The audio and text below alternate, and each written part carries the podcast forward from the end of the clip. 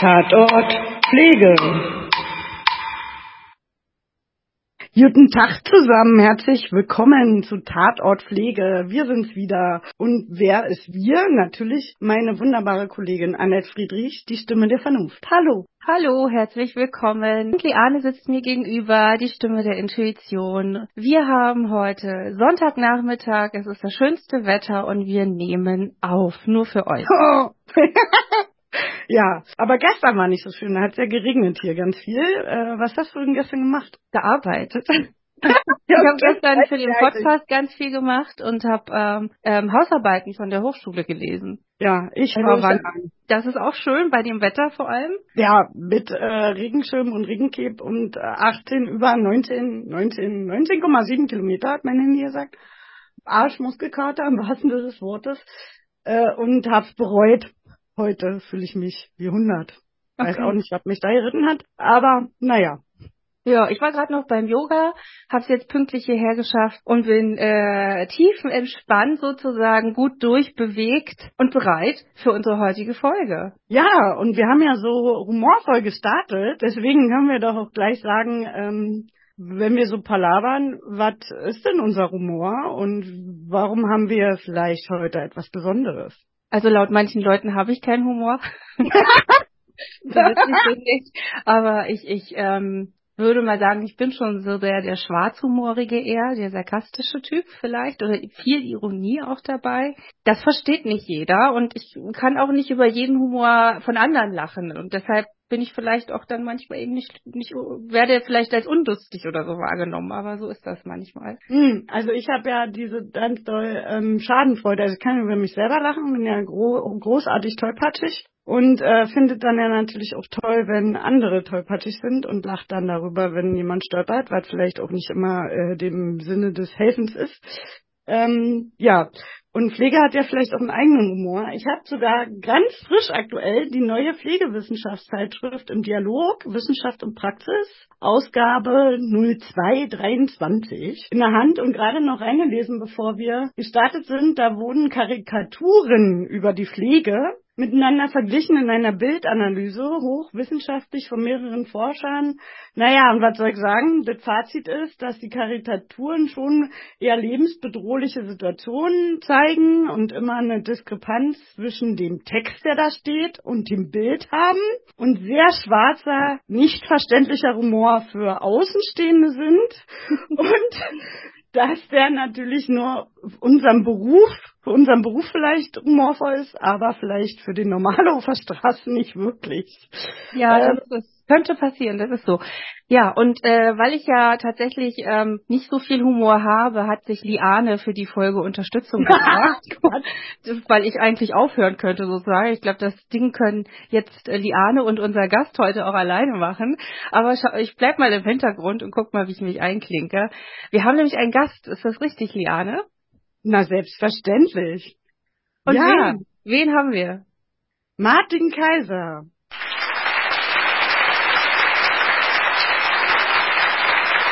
Tja, aber wer das ist und warum wir ihn eingeladen haben, das darf er schön selber erzählen. Stell dich doch mal vor. Ja, hallo ihr zwei. Erstmal vielen, vielen Dank, dass ich ähm, heute bei euch sein darf.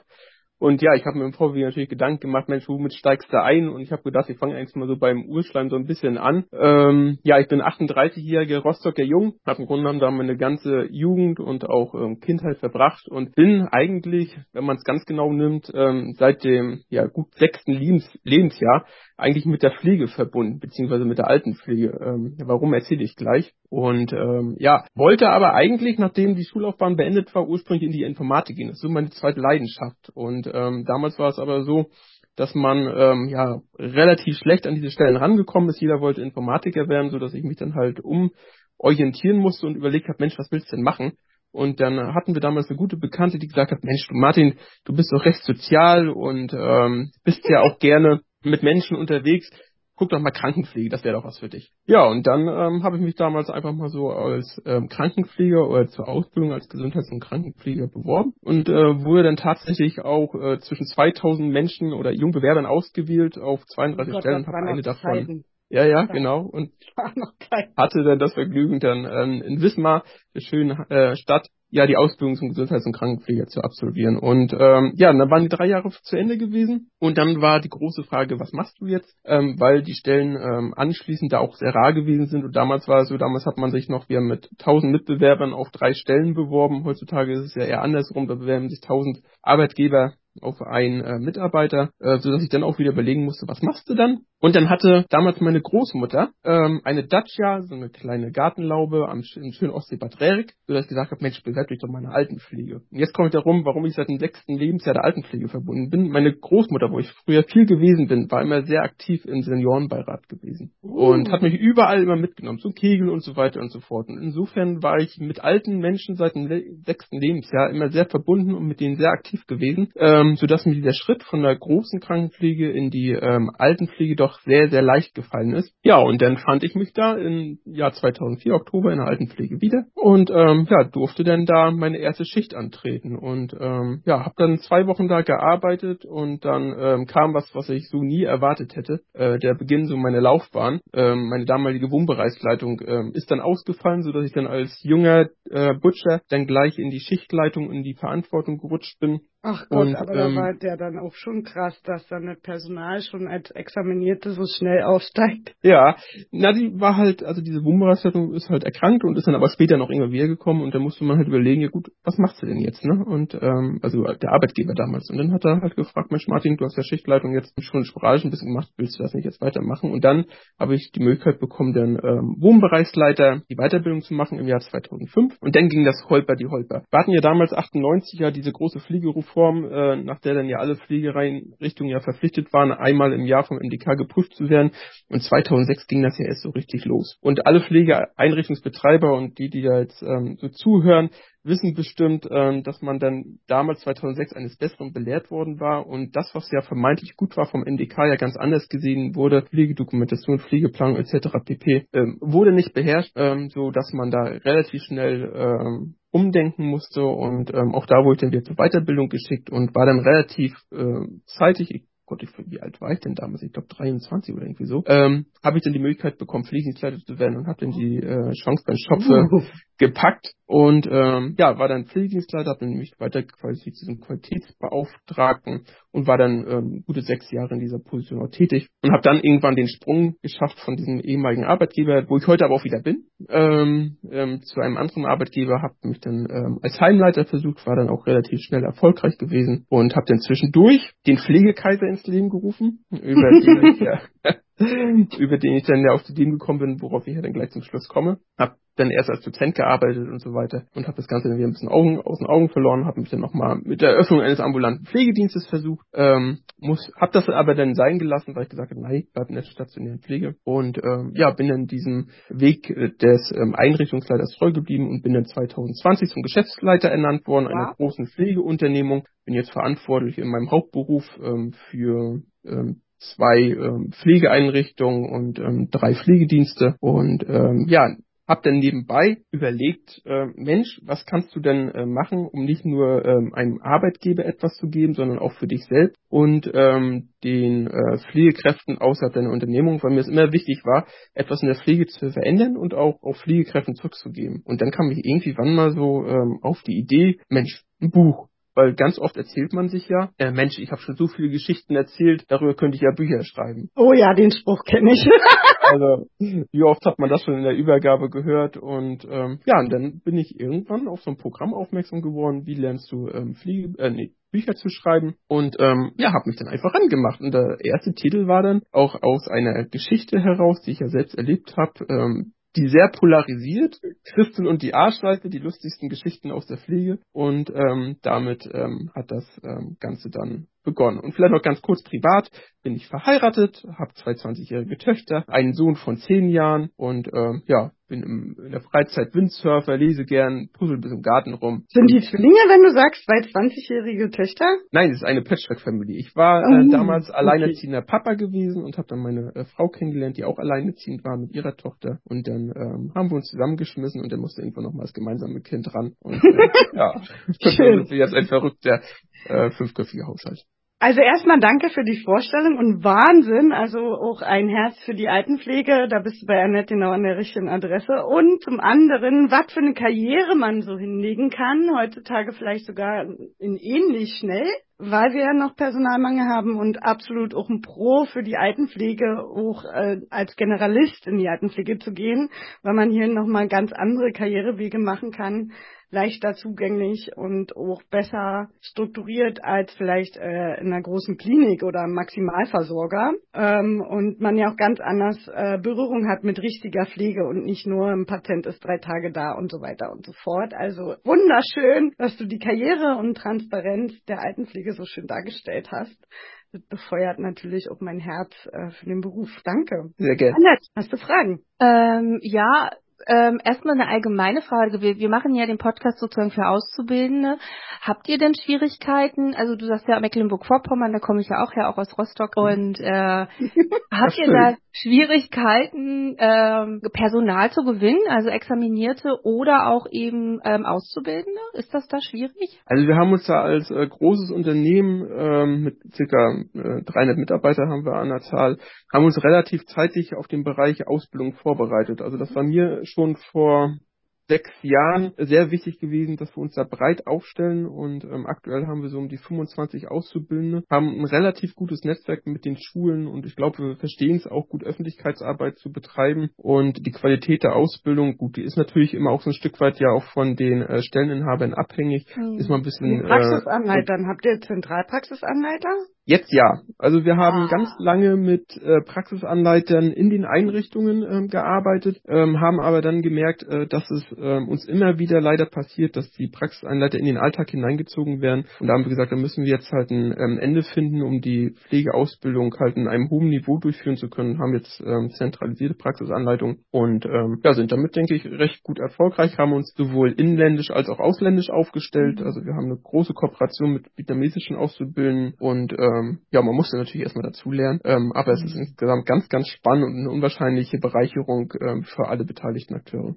Oh, danke, super. Auch das äh, ist ja immer so eine gute Kombi und eine gute Willkommenskultur ist wichtig. Und wir sind ja pro zentrale Praxisanleiter, weil das ist die Zukunft und wenn die eine gute Ausbildung haben, bleiben die auch. Ja, und ähm, da es ja heutzutage eine andere Wertschätzung gibt und äh, auch anders die Ausbildung strukturiert werden muss, als wie wir damals gelernt haben, wo die Ordensschwester noch kam mit einem weißen Handschuh und geguckt hat, ob man noch ja Staub gewischt hat. Ähm, was ja auch gut ist, weil ja auch äh, man gesund im Beruf bleiben muss und äh, die als Auszubildender ja schon lernen sollen, auf sich aufzupassen. Diese Wertschätzung und dass sie auch gut angeleitet werden und der Praxisanleiter der Lehrer für die Praxis ist, finde ich auch super super, super wichtig, um auch gute Fachkräfte auszubilden. Wie nehmen dann deine KollegInnen wahr oder auch Auszubildende oder Menschen, die du vielleicht auch einstellst, dass du solche Bücher schreibst, die Christen in die Arschseife Ja. Also ähm, tatsächlich ähm, wird das komischerweise in der Unternehmung gar nicht so sehr wahrgenommen. Ähm, ich äh, versuche da einen ganz klaren ähm, Cut ähm, für mich wahrzunehmen, beziehungsweise zu machen zwischen äh, dem äh, beruflichen und dem nebenberuflichen, sodass ich das keinem ähm, aufdränge. Also natürlich, wenn ich jetzt hier meinen WhatsApp-Status teile, wo dann der ein oder andere Mitarbeiter dann auch bei ist, dann kriegen die das natürlich mit. Ähm, diejenigen, die es mitbekommen haben, ich denke mal, das ist ein guten Viertel, ähm, sind davon äh, hellauf begeistert, haben sich auch selbst mit Geschichten eingebracht und ähm, ja, feiern das einfach. Ne? Und jetzt, äh, mein drittes Buch war jetzt ja ähm, das Freundebuch für Pflegekräfte. Mhm. Das ähm, kommt natürlich total toll auch an. Ne? Man wird sich, äh, versetzt sich zurück in die Kindheit, wo man die Bücher rumgibt und sich gegenseitig einlädt, ähm, sich besser kennenzulernen und von ähm, seinem Alltag zu berichten. Ne? Ja, wie kam zum Humorthema? Also man kann ja alles über Pflege schreiben. Es gibt ja auch gerade ganz ja. viele Bücher, die einfach nur so die Pflege beleuchten oder mal erzählen aus der Sicht eines Pflegers. Wie kam es jetzt zum Thema Humor? Also ich glaube, ich bin auch ein recht humorvoller Mensch und ich liebe Selbstironie und ähm, habe natürlich überlegt, ähm, ja, womit kannst du der Pflege im Grund, also grundsätzlich was Gutes tun und da die Pflege ja ähm, oft auf ähm, die äh, negativen Seiten reduziert wird, ähm, Stichwort schlechte Bezahlung, Unterbesetzung und so weiter und so fort, war mir es einfach eine Herzensangelegenheit, auch zu zeigen, dass Pflege weiß Gott mehr ist als das und dass man in der Pflege sehr wohl auch heute äh, noch äh, sehr viel Spaß und sehr viel Freude erleben kann und ich einfach auch der Meinung bin, dass das natürlich nicht nur, aber auch eine große Frage der inneren Einstellung ist und wie gehe ich einfach mit, mein, mit, mit meiner äh, mit meinem Beruf um und es ist auch Berufung und ich glaube, wenn man es auch für sich als Berufung sieht, dann äh, fällt es einfach auch viel leichter mit mhm. den Bedingungen des Alltags umzugehen. Ja, also ich wollte einfach was was was ähm, Frohes und Freudiges zurückgeben und deswegen halt die lustigsten Geschichten, dass man auch wieder was zu lachen, in Anführungsstrichen, dass man was zu lachen hat. Mhm. Aber das ist ja unser Beruf und deswegen machen wir das ja auch. Den Podcast haben wir ja auch ins ja. Leben berufen, um mal zu zeigen, dass Pflege mehr ist als nur Negativschlagschein und hochkomplex und natürlich ja. um Auszubildenden zu helfen, die ganzen Absolut. vielen komplexen Themen zu verstehen und zu hören und damit zu lernen. Und natürlich gibt es auch zahlreiche Geschichten ne, von Trauer, ähm, von Krisen, von Lebensrettung und so weiter. Ähm, ähm, in der Pflege und von gefährlichen Sachen. Und es ist natürlich immer schöner in der Presse, wenn man reißerische Schlagzeilen hat. Die klicken sich ja besser. Aber man sollte auch das Positive darstellen. Und Freude am Beruf ist natürlich auch ähm, was, was den Beruf sehr ausmacht, diese Menschlichkeit. Mhm. Wie viele Bücher hast du jetzt insgesamt? Vielleicht erzählst du uns einfach nochmal von deinen Büchern, dass alle Zuhörer das auch mitkriegen. Mhm. Ja, also eigentlich sind es ähm, vier Projekte, wobei drei nur ähm, sehr aktiv wahrgenommen werden. Das ist ähm, einmal ähm, Christel und ihre Arschseife, die lustigsten Geschichten aus der Pflege. Dann, ähm, was ja im Februar erschienen ist, dann, ähm, man überlegen, ob ich das genau zusammenkriege, April, Mai ist dann ja schon das zweite äh, Buch erschienen, ähm, Christel und die Nacht des Grauens, die gruseligsten Geschichten aus der Pflege.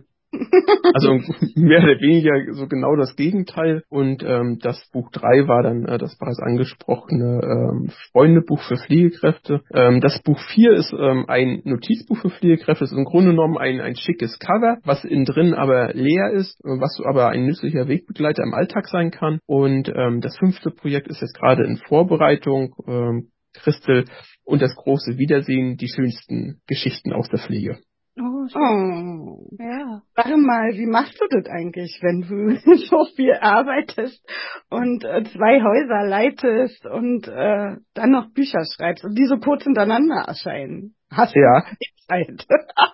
ja, ich denke, ich bin, was das angeht, ähm, mittlerweile recht gut organisiert. Setzt für mich den ähm, Fokus auch anders als früher. Also ich habe früher sehr, sehr viel gearbeitet. Da waren, ähm, ja, sagen wir 12 bis 14 Stundentage an der Tagesordnung. Und äh, das habe ich aber für mich ähm, geändert und würde ich rückblickend auch nie wieder ähm, so machen. Natürlich muss man, um auf einen bestimmten Weg zu kommen, ähm, erst einmal ein Stück weit ja auch mehr Leistung bringen. Das ist ja ganz normal, ob nur im Hobby oder im Beruf. Aber da kann ich nur jeden mit auf den Weg geben, dabei ähm, die Selbstliebe nicht zu vergessen und immer auf seine Gesundheit auch zu achten. Und ähm, ja, und dann irgendwann kam so ein bestimmter Punkt im Leben, wo ich für mich gesagt habe, nein, das möchtest du so nicht mehr. Du möchtest zwar natürlich weiterhin deine berufliche Leidenschaft ausleben, aber möchtest den Fokus ein bisschen ändern. Bin dann ähm, auf ein normales äh, Arbeitszeitlevel runtergekommen und habe dann dadurch jetzt mehr Freizeit und ähm, ja, das fülle ich dann halt mit den äh, Bücherschreiben aus und aber so viel Zeit muss man sagen, nimmt es ja auch nicht, weil ähm, ich schrei selber schreibe die Bücher ja nicht. Weil es ist ja so, ich ähm, rufe hier auf, ähm, die Auszubildenden der Pflege und auch die Pflegekräfte, sich mit ihren Geschichten einzubringen ähm, über meine Homepage oder über Facebook, äh, so dass ich am Ende diese Geschichten ja in Anführungsstrichen ja nur noch in Form bringen muss und dann ähm, richtig ins Laut setze. Und das ist dann nicht vergleichbar mit äh, normalem ähm, Schreiben Roman, eines Buches. Ja.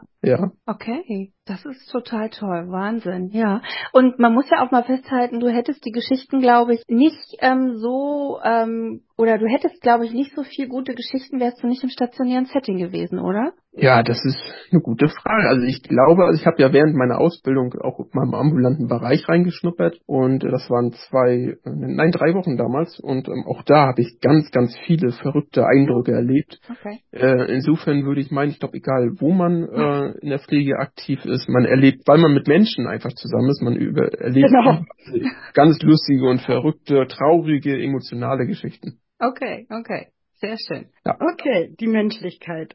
Aber willst du, wo du erzählt hast, einen Aufruf starten, dass dir Leute Geschichten schicken? Ja, sehr, sehr gerne. Also wenn ich das darf, ähm, würde ich mich ähm, freuen, wenn ihr Zuhörer ähm, euch mit einer Geschichte einbringen würdet, ob nun äh, nochmal lustige Geschichten, gruselige, traurige Geschichten, emotionale Geschichten oder eben für das nächste Buch auch ähm, eben die schönsten Geschichten der Pflege. Und wie ich schon gesagt habe, könnt ihr direkt über die Facebook-Seite geschrieben werden oder direkt über ein vorbereitetes Formular über meine Internetseite. Ähm, darf ich dir hier so sagen? Ja, das Ja, www.pflege-kaiser.de Sehr schön. die hauen wir auch in die Shownotes beim Podcast. Also du wirst auch verlinkt. Wenn der Podcast rauskommt, ist es in den Podcast Descriptions und wir teasern, oder Annette? Wir haben Hm. nämlich zwei Bücher, die wir verlosen oder verschenken an unsere Zuhörer. Das heißt, wir haben einmal das Buch Christel und die Nacht des Grauens und Christel und die Arschseife hier und haben die uns auch äh, gut angeguckt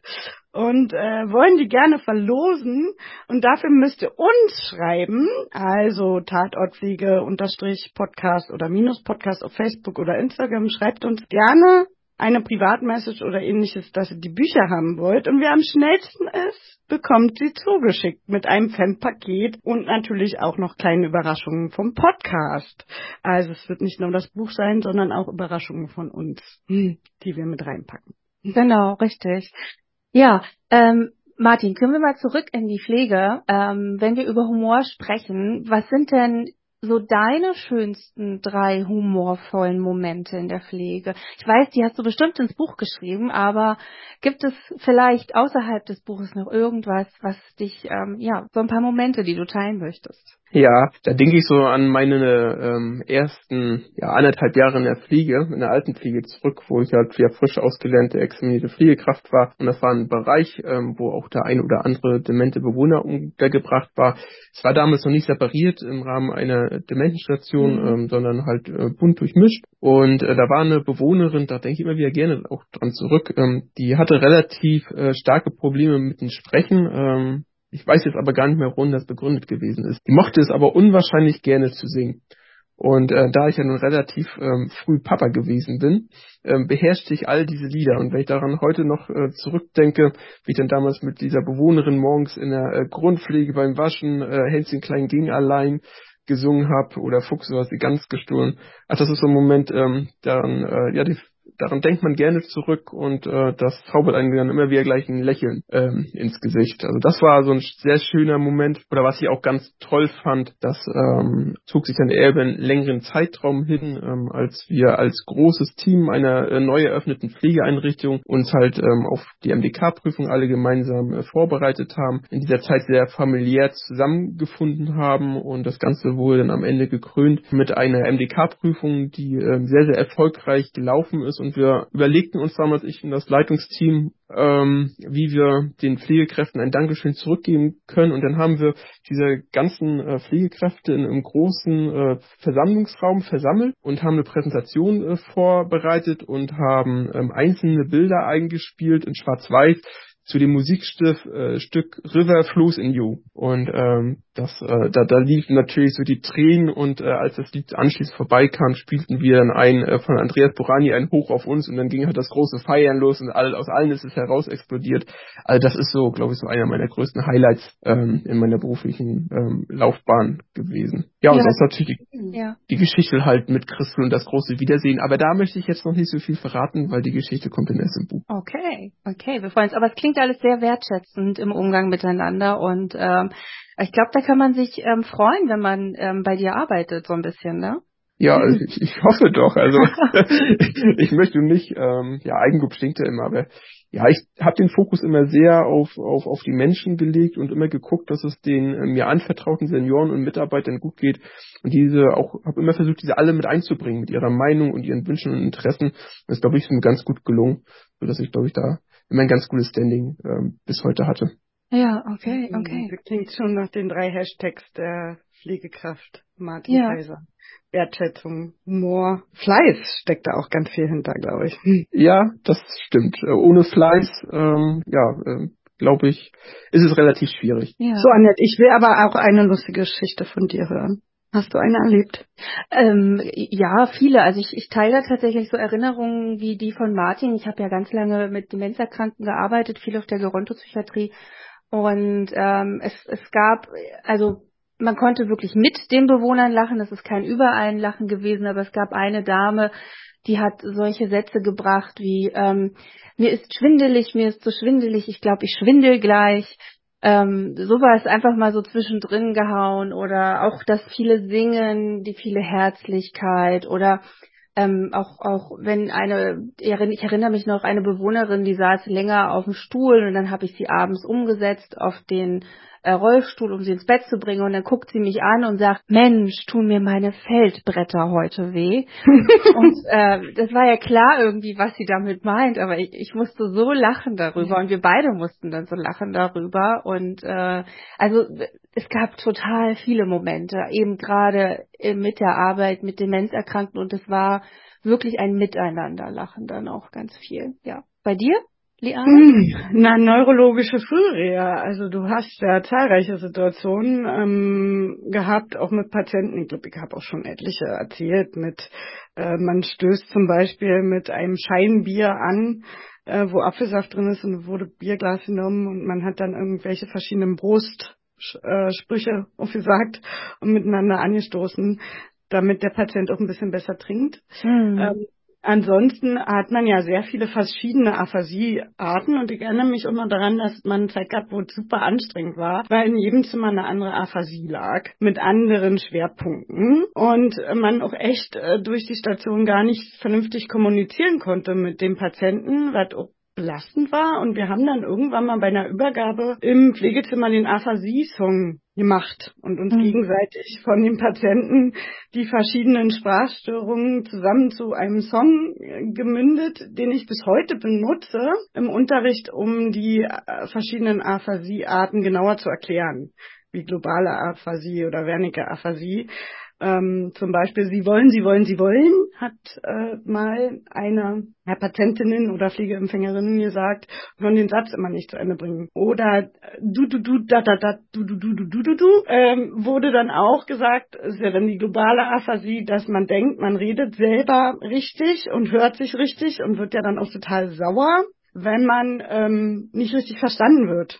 So, und ähm, das äh, ist auf alle Fälle noch mit sehr viel Bauchschmerzen vom Lachen und mm. Tränen vom Lachen beim Erfinden dieses Songs übrig geblieben, was ja auch gar nicht sein soll, dass man sich lustig gemacht hat über die Patienten, sondern das verarbeiten musste, weil mm. so massiv vorgekommen ist und sortieren musste in Schubladen und das mal raus, den Stress mal rauslachen musste. Und die Töne ist dabei ist auch ein Learning nochmal entstanden, welche verschiedenen Formen wir da haben, wo man anders ansetzen kann äh, oder die Logopädie mehr ins Boot holen kann und natürlich auch ein Learning, dass eine, ich eine Eselsbrücke habe für Schüler, um ähm, denen die Sprachstörungen mitzubringen ja. oder beizubringen. Genau. Ja. Ich singe jetzt nicht, weil ich kann nicht singen. Okay, sehr gut. Dann, dann bitte lass es dann auch. Nee, wir wollen ja Zuhörer gewinnen und nicht verlieren. ja, auch ja. schon mal wichtig, ne? Genau, ähm, aber wir haben, bevor wir mal auf äh, eine richtige Geschichte kommen und Martin uns auch welche vorstellt, gibt es ja ähm, auch eine Humoranamnese, die man durchführen kann. Und ähm, wichtig ist dann zum Beispiel auch, äh, wenn man ähm, BewohnerInnen, PatientInnen oder auch Pflegebedürftige betreut und man gut merkt, hey, man kann hier super über den Humor arbeiten und das kann man zum Beispiel gerade im psychiatrischen Bereich ganz gut oder mit Menschen mit Demenz, ähm, dass es eben auch Humoranamnesen gibt. Und Humoranamnesen genau. Ähm, das ist zum Beispiel herauszufinden, aus welchem, also das Alter, die Sprache, Kultur, Bildungsniveau und auch Geschlecht hat hier, spielt hier natürlich eine große Rolle. Aber man kann auch Fragen stellen, wie können Sie sich an drei Dinge oder Personen in, erinnern, die Sie zum Lachen brachten? Welche humorvollen Erinnerungen haben Sie an Ihre Kindheit? Welche Art von Humor mögen Sie? Oder auch ganz wichtig, daran kann man das auch immer ganz gut äh, messen, welchen Komiker mögen Sie. Und mhm. ähm, natürlich haben wir da in unterschiedlichsten Zeitspannen auch unterschiedlichste Com Comedians so erlebt. Ne? Also Dirk Bach, der zum Beispiel nicht mehr lebt, oder auch äh, Loriot, Loriot. Genau, genau, oder Mario Barth, oder wer fällt mir denn noch so an? Michael Mittermeier. Kurt Krömer, genau. Also es gibt ja in den unterschiedlichsten Zeichen, äh, Zeiten unterschiedlichste ähm, ja Comedians, wo man auch mal schauen kann, was war denn das für eine Art von Humor, dass man das auch ein bisschen anpassen kann. Dann auch eben mal fragen, ist Humor trotz des Krankheitsbildes zum Beispiel auch möglich? Ähm, die Anne und ich, wir haben ja beide einen erblindeten Freund genau. in unserem Bekannten- oder Freundeskreis und ähm, wir nehmen uns gegenseitig auf die Schippe und der besteht eigentlich auch immer darauf, dass wir das tun und ähm, ne, also wenn dann irgendwie was ist und es ist dann so, dann habe ich gesagt, ja, André, hast du halt jetzt nicht gesehen, ne? Und dann lachen wir dann halt auch alle miteinander und aber bei ihm, also er möchte das auch so haben, das muss man vorher aber eben abklären. Dann eben nochmal den negativen Punkt, also besprechen, ne, gibt es vielleicht auch sonst negative Seiten von Humor, zum Beispiel das über sich lustig machen oder auch das Fremdschämen beispielsweise ähm, oder wo man dann vielleicht auch ähm, ja in diese, was man heute so hört als Herrenwitze geht, ähm, also dass wir da dann zum Beispiel auch einfach mal gucken. Ne? Also es gibt ja Humortheorien, es gibt Überlegenheitstheorien, Erleichterungstheorien, also der Grund, warum man lacht, um sich zu erleichtern, wie jetzt Liane das mit dem Lied zum Beispiel auch einge stimmt hat, ähm, dass es dann gehört dann zum Beispiel auch Oder diese Inkonkurrenz, wenn man so einen starken Kontrast, äh, Kontrast hat oder dass es einen Konflikt gibt sozusagen. Und ich kenne das auch zum Beispiel nach einer Reanimation oder ähnlichem, dass man danach ähm, diesen Moment braucht, wo man äh, das rauslachen kann dass diese was ich ja, gerade fühle, ja. genau, ja. was ich gerade gefühlt habe, in ein anderes positives Gefühl übergehen muss, um ja. quasi ähm, dieser Inkongruenz des Gefühls in einem Luft zu machen. Ja, Gibt es genau. ganz häufig, dass welche vor Panik anfangen zu lachen oder mm, so, mm. ja in Stresssituationen ja, einfach genau in den merkwürdigsten Situationen plötzlich anfangen zu lachen genau.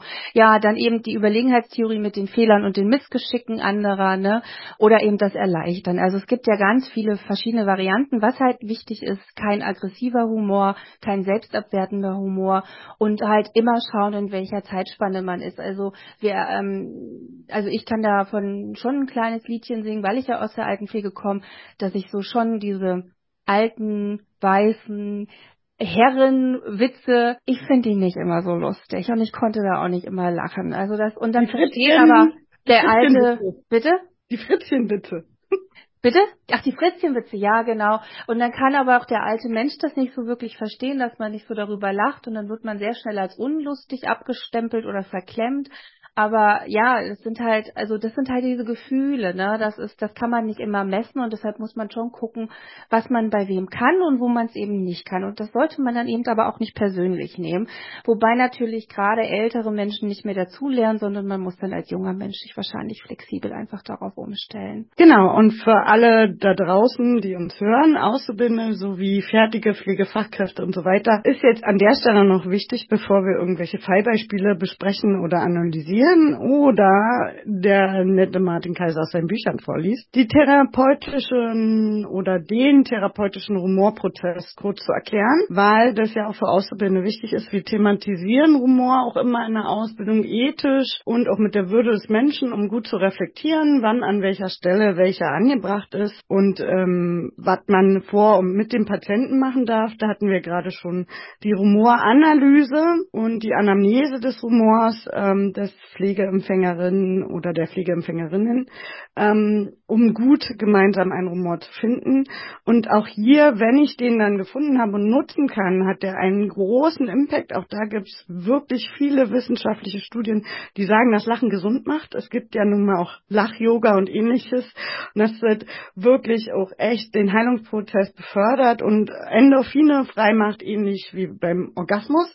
Und das wird echt viel Selbstheilungsprozess im Körper anregt und die Zellen sich erneuern können. Und äh, dieses Phänomen des Lachens hat halt hier fünf Stufen. Als erstes muss man sagen, die erste Stufe ist nicht lachen zu können über einen Witz. Dann habe ich den verfehlt und nicht gut angebracht. Die zweite Stufe ist, dass man lacht über den anderen, der den Witz erzählt hat. Dann habe ich schon den ersten Schlüssel geknackt und habe ein kleines Schmunzeln oder Lachen erreicht.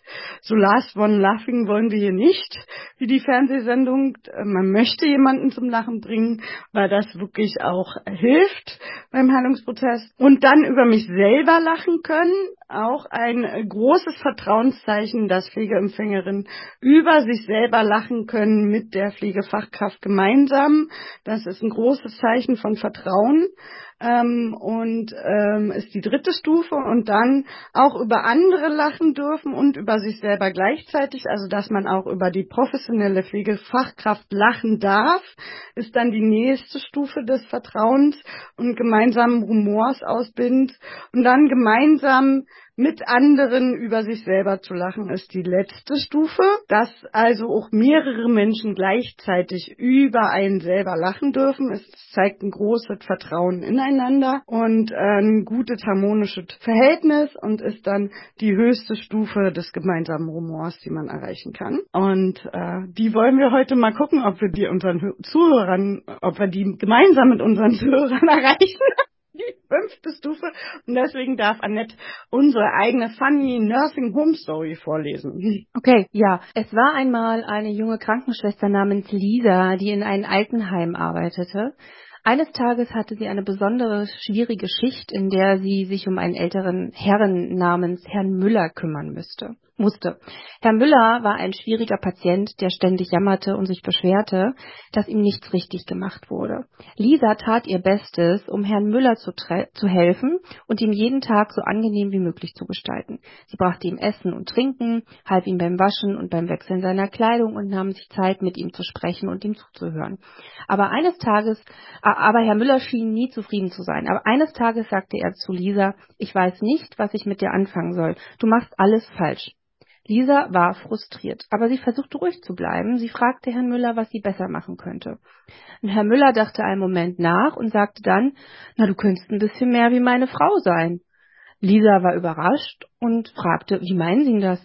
Und Herr Müller antwortete, nun, meine Frau hat immer gesagt, dass ich nie zufrieden bin und immer etwas zu meckern habe, aber sie hat nie aufgegeben und hat immer ihr Bestes gegeben, um mich glücklich zu machen. Du könntest von ihr lernen. Lisa musste lachen und Herr Müller lächelte zum ersten Mal seit Tagen. Von diesem Moment an verbesserte sich ihre Beziehung und Herr Müller war weniger beschwerlich. Lisa erkannte, dass Humor und Gelassenheit manchmal die besten Medikamente sind, um schwierige Situationen in der Pflege zu meistern. Du könntest ein bisschen mehr wie meine Frau sein. Ja, darüber hätte ich jetzt eher so gelacht, genau.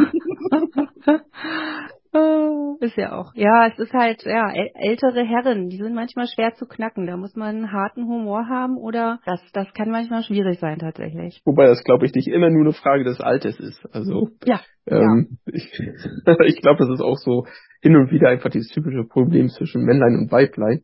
Ja. Ähm, ja. Definitiv. In der unterschiedlichen ja. Wahrnehmung, ja. ne? Ganz genau, auf jeden Fall. Das, das mit Sicherheit. Oh, plus ja die eigene Kultur oder ähm, ja. ja, also man, man bringt ja eine Humorstory mit sich, ähm, ähm, die ja vielleicht auch vulnerabel, also sehr verletzlich sein kann. Und wenn man das nicht weiß, dann tritt man auch mal schnell in Fettnäpfchen, ne? Das kann ja, andere Kulturen haben anderen Humor, der kommt ja auch noch dazu. Ja, nicht nur Kulturen, auch wir drei haben vielleicht ganz andere äh, wir haben vielleicht irgendwo eine ganz ein kleines Traumata und bestimmte Dinge sind eben nicht dann lustig, ne? Irgendwie so Fremdschämen mag ich ja zum Beispiel gar nicht. Kann ich nicht, kriege ich nicht hin, geht nicht. Ich kann auch nicht über andere lachen, das kriege ich nicht hin, ich weiß nicht warum. Aber dafür macht Liane dann umso mehr, sagt sie. Ja, aber auch äh, ihr lernt durch Schmerz, war so als Kind auch oft mit dem Namen Liane ähm, konfrontiert und den verschiedensten Aussagen, Liane hast du nicht dein Tata noch nicht gefunden? oder Liane die Schlingpflanze. Und man hat irgendwann gelernt einfach drüber zu lachen und auch darüber über sich selber zu lachen und alles nicht so ernst zu nehmen und dann auch, wenn man dann nervös war, weil andere einen angeguckt haben, habe ich ja dann auch immer irgendwie mich verkehrt bewegt oder bin gestolpert und dann ich lieber drüber gelacht, dass, äh, dass es einem peinlich ist und deswegen ist es, glaube ich, heutzutage auch eher mein Humor, dass man sich denkt, ist ja alles nicht so schlimm und so lernt da jeder anders mit umzugehen, glaube ich. Mhm. Ähm. Mhm. Ja, äh, ja, das war jetzt unsere kurze Geschichte dazu. Also wir haben jetzt nicht wirklich da einen Witz verpackt oder so, wie ihr das schon gemerkt habt, sondern eher so erzählt, wie das so von sich statten gehen, äh, ja, von sich statten gehen kann. Ist das ein richtiger Satz? Naja. spätestens passiert ist. ja, spätestens jetzt ist es was zum Lachen geworden. Ähm, genau. Ähm, wollen wir mal den Martin fragen, ob er eine seiner Geschichten mit uns teilen möchte oder auch gerne zwei? Oh ja, unbedingt. Ich habe mir eben aber nebenbei noch mal kurz was notiert, das wollte ich kurz noch mal loswerden zum Thema ähm, Selbstheilung, weil ähm, ich habe mir darüber nie so wirklich Gedanken gemacht. Ähm, aber meine Oma sagte mir früher immer, Mensch Martin, wenn du mal nicht ähm, so gut drauf bist oder äh, viel gestresst bist, ähm, stell dich einfach hin, zieh deine Mundwinkel nach oben und grinse einfach 30 Sekunden. Und du wirst sehen, dass die Situation äh, 30 Sekunden später schon ganz anders ausschaut ähm, als vor. Und das ist tatsächlich so. Also man muss die Situation gar nicht lustig finden, man muss einfach nur sehr aktiv lachen oder grinsen und es werden automatisch irgendwelche Glückshormone im Körper ausgestoßen und die Situation gleich ganz anders ähm, ja, wahrgenommen. Das finde ich ähm, faszinierend und habe ich aber mir so noch nie drüber so intensiv Gedanken gemacht, aber wo ihr nun über die Selbstheilung ähm, gesprochen habt, ist das irgendwie sofort gleich aufgefloppt und habe gedacht, da, da ist es. Ja, das ja. könnte sein. Ich weiß nur, könnte nicht nur sein, das ist wissenschaftlich erwiesen, dass man durch ein Zwangslächeln eine gute Stimmung bekommt und automatisch ähm, wirklich das mit mehreren Teilnehmern, Probanden gemacht hat und die automatisch auch fröhlicher waren und mhm. äh, leichter gelacht haben. Okay. Wirklich okay. wissenschaftlich erwiesen worden. Hm. Äh, ist wahrscheinlich nicht meine Coping-Strategie. Also ich, ich, ich verstehe die Logik dahinter und vielleicht sollte ich es auch mal ausprobieren. Aber ich bin dann immer so, äh, muss ich mich ja verstellen, dann bin ich nicht mehr so authentisch, weißt du? Ich bin dann lieber authentisch schlecht gelaunt. bevor ich, bevor Aber ich.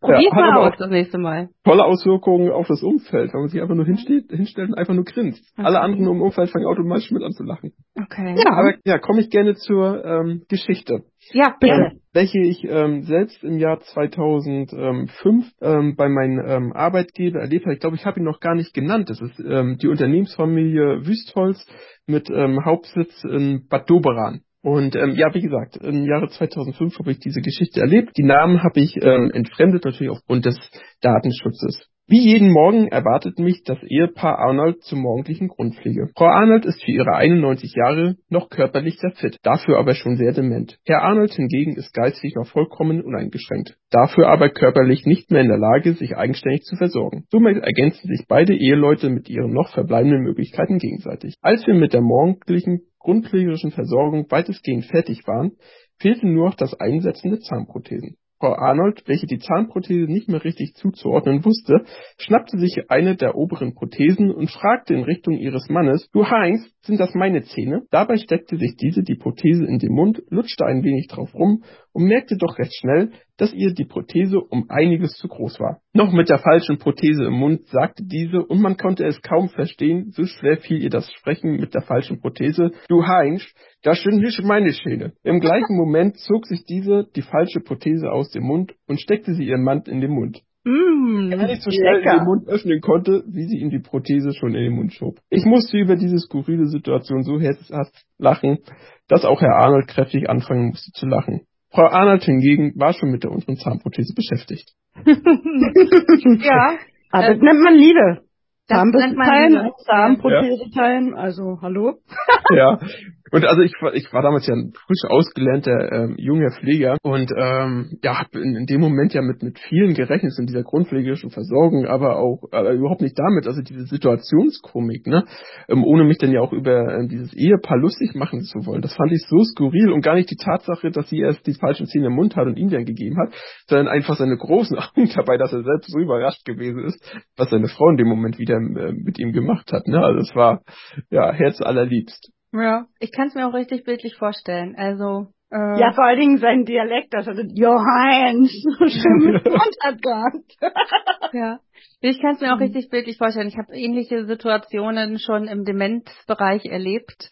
Ähm, das, äh, das Thema Zahnprothese ist da wirklich ein, ein, ein, ja, immer wieder einladender Grund zu lachen. Sehr schön, okay.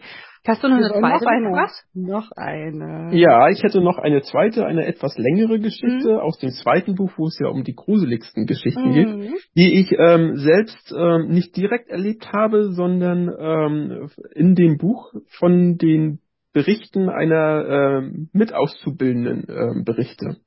Und ähm, ja, die Geschichte äh, lautet Die Umkleide des Schreckens und äh, wurde 2002 im Krankenhaus Wismar erlebt. Es muss im Jahr 2002 gewesen sein. Es war der erste Tag nach, der praktischen, nach den praktischen Einsätzen, wo meine Klassenkameraden und ich uns wiedergesehen haben und jeder von seinen Erlebnissen aus dem Krankenhaus berichtet hat. An viele Geschichten der anderen kann ich mich heute schon gar nicht mehr erinnern. Doch ein Bericht aus der Praxis ist mir sehr genau in Erinnerung geblieben. So erzählte Caroline folgende Geschichte. Es ist morgens 5.20 Uhr, als ich die noch leeren Gänge des schon ziemlich in die Jahre gekommenen Krankenhauses betrete. Die Flure sind so früh noch leicht abgedunkelt. Außerhalb der Gemäuer ist gerade ein Wunder Umwetter am Abklingen, was aber noch immer ausreichend Kraft hat, so dass man die gegen die Fenster prasselnden Regentropfen deutlich wahrnehmen kann. Nach einigen Treppen und langen Fluren komme ich endlich auf meiner Station an, wo die Nachtschwester in schnellen Schritten an mir vorbeigeht, mir ein kurzes Guten Morgen entgegenwirft und mir noch schnell sagt, Vorhanden ist heute Nacht verstorben. Weiter höre ich nur noch,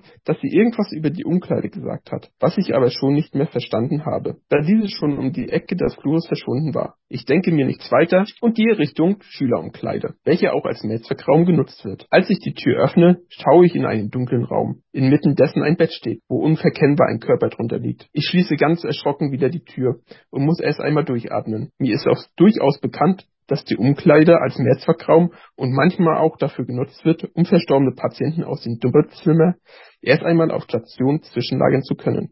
Doch gerechnet habe ich damit nicht.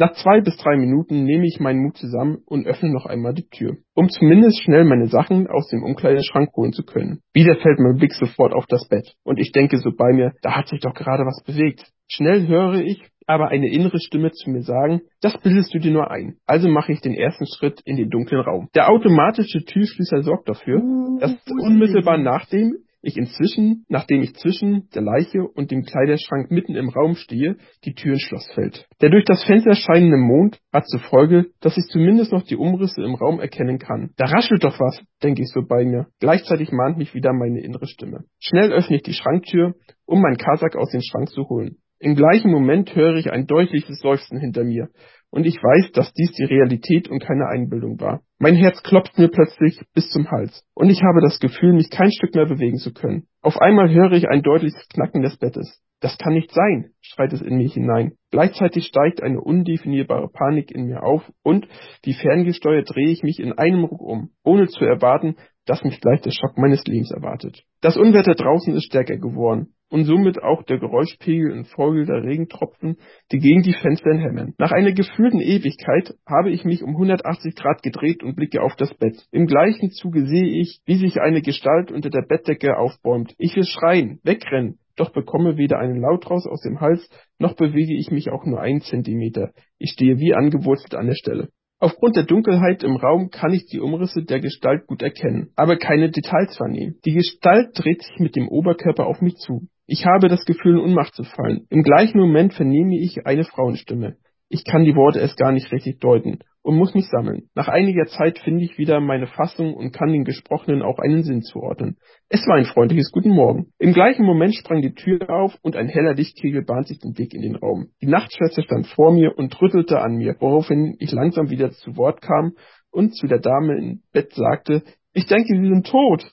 Zehn Minuten später fand ich mich in der Übergabe wieder. Meine Blässe ist wieder einer gesunden Gesichtsfarbe gewichen. Es stellt sich heraus, dass über die Nacht eine schwer adipöse Patientin im Doppelzimmer verstorben ist und die Nachtschwester nicht alleine das schwere Bett über den Flur schieben wollte. Somit hat sich diese dafür entschieden, die Mitpatienten aus dem Zimmer zu holen und mit ihrem Bett in die Umkleide der Auszubildenden bzw. den Mehrzweckraum zu schieben. Krass.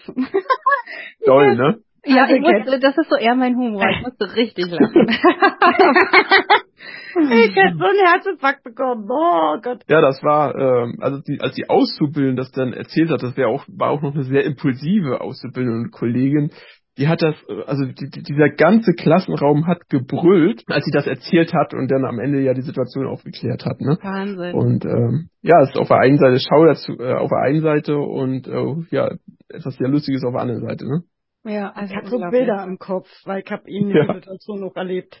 Also auch von Menschen, die eigentlich scheinbar immer nur im Bett gelegen haben und dann nachts klingeln und man schon genau weiß, okay, alle klar, geh gleich den Schieber holen, sonst laufe ich zweimal. Und dann machst du die Tür auf und der steht direkt hinter der Tür. Und man den Schieber fallen lässt vor lauter Schock. Und alle sind wach. Denkt, oh, ja.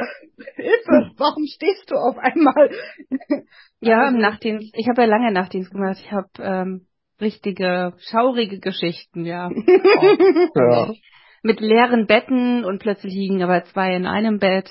Also beziehungsweise man musste die dann erstmal finden, aber ja, also wirklich interessante Geschichten. Die Anne, willst du nochmal Werbung für das für die Bücher machen? Wir haben ja äh, Absolut. zwei zu verlosen. Jetzt habt ihr zwei Geschichten gehört und ähm, diese zwei Bücher gibt es zu gewinnen, Liane. Ja, also beide Bücher sind wirklich äh, von uns im Fanpaket werden die verschickt.